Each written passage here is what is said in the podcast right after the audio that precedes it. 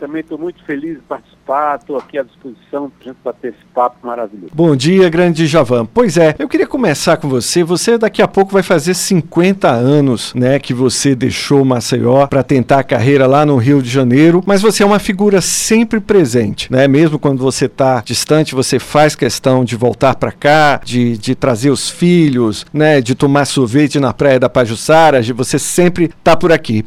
É, nessas suas idas e vindas, eu queria saber saber como é que está a sua percepção e a tua relação aqui com Alagoas. O que é que você está vendo de mudança, de que você considera bacana, o que você está vendo de uma certa inércia, de, do que você gostaria que mudasse mais rápido. Queria que você contasse um pouquinho com esse distanciamento, qual a sua visão aí desse estado. Olha, eu observo sempre, é, em todo lugar que eu vou, no Brasil inteiro, eu, eu quero saber como é que estão as cidades, como é que está vivendo o povo, que evolução ela teve, etc. Maceió, eu, eu acho que tem evoluído menos do que devia. Está crescendo, realmente, porque evolu evoluir é impossível, mas tem crescido menos do que devia. Eu acho que é, Alagoas tem um potencial turístico que poderia ajudar muito na economia do Estado, mas eu acho que os governos talvez não tenham, não tenham investido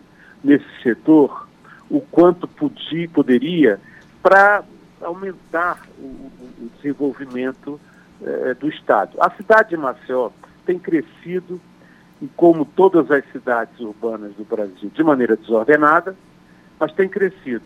Mas eu creio que o turismo é a fonte que poderá elevar o padrão da cidade eh, de Maceió para, para, para uma evolução, para um desenvolvimento que, que, eu acho que é extremamente necessário. Javan, como o Rodrigo falou, entre essas idas e vindas, você conheceu os talentos artísticos, os músicos, os compositores, os cantores aqui em Alagoas. Tem muito, é, muito talento realmente, né? E você deve ter convivido um pouco com eles, trocado figurinha com eles. Alguns dividiram palco com você. Como é que você vê essa produção musical alagoana?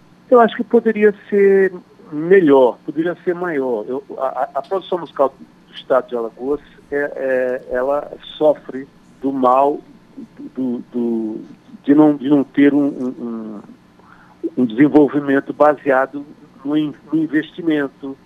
Não é? Eu acho que tem muitos artistas talentosos, mas a gente tem desenvolvido menos do que deveria. É óbvio que uma carreira artística ela, desde quase sempre, ela demanda a necessidade da pessoa se deslocar do seu habitat, da sua cidade natal, para, para vir para os grandes centros. Mas hoje, com o advento da internet, isso tornou-se hum, muito, muito menor, essa, essa necessidade. Eu acho que tem que haver é, movimentos que sejam capazes de trazer novos talentos, de mostrar é, é, é, é, a evolução da música que se faz em Alagoas, de modo a, a, a, conseguir atingir o mercado nacional. É uma coisa difícil, mas não é impossível. Agora, o que é essencial não falta em Alagoas, que é como você disse, são os talentos. Tem muita gente talentosa que quer é, é, uma oportunidade para crescer precisa de incentivo. Bom, a gente tem um problema seríssimo no Brasil hoje que é, é a cultura completamente é, é esquartejada, completamente abandonada pelo, pelo, pelo governo federal.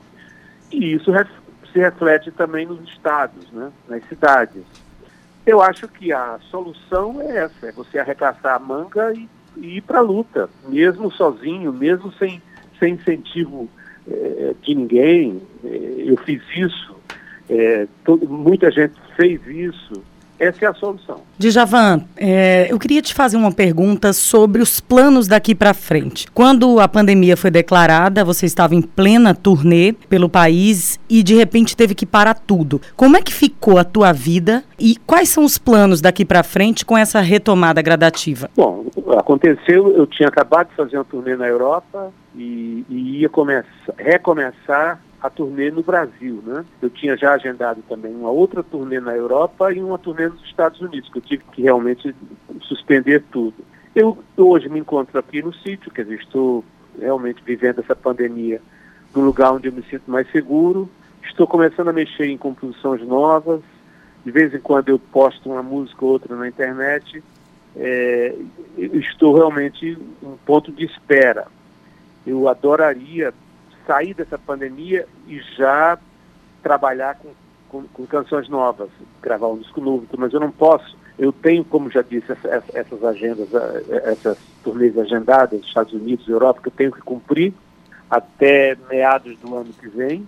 E aí sim eu vou entrar em estúdio para gravar um novo disco. Djavan, quando você começou a carreira, na verdade todos nós aqui somos de um tempo onde a gente tinha uma relação muito pessoal com o LP, né, o long play, os seus discos todos, o vinil, né, o vinil que a gente ia tanto comprar, um jeito diferente, né? A gente ouvia lado A, ouvia lado B, havia uma sequência a ser escolhida. E eu queria te perguntar, nessa pandemia, o que é que o Djavan ouve, por onde ele ouve, que tipo de música, o que é que você está ouvindo, quais são o, os compositores, os cantores, o que lhe interessa musicalmente e como você se relaciona hoje. Quer dizer, é Spotify, é internet, é YouTube, como é a sua relação do Djavan ouvinte musical? Eu estou nessa pandemia ouvindo de tudo, até porque também meus filhos, né, que tem 13, Sofia tem 18, eles ouvem muita música. E eu estou ouvindo muita coisa com eles, coisas que eles costumam ouvir, e também músicas que eu tenho descoberto, novos músicos,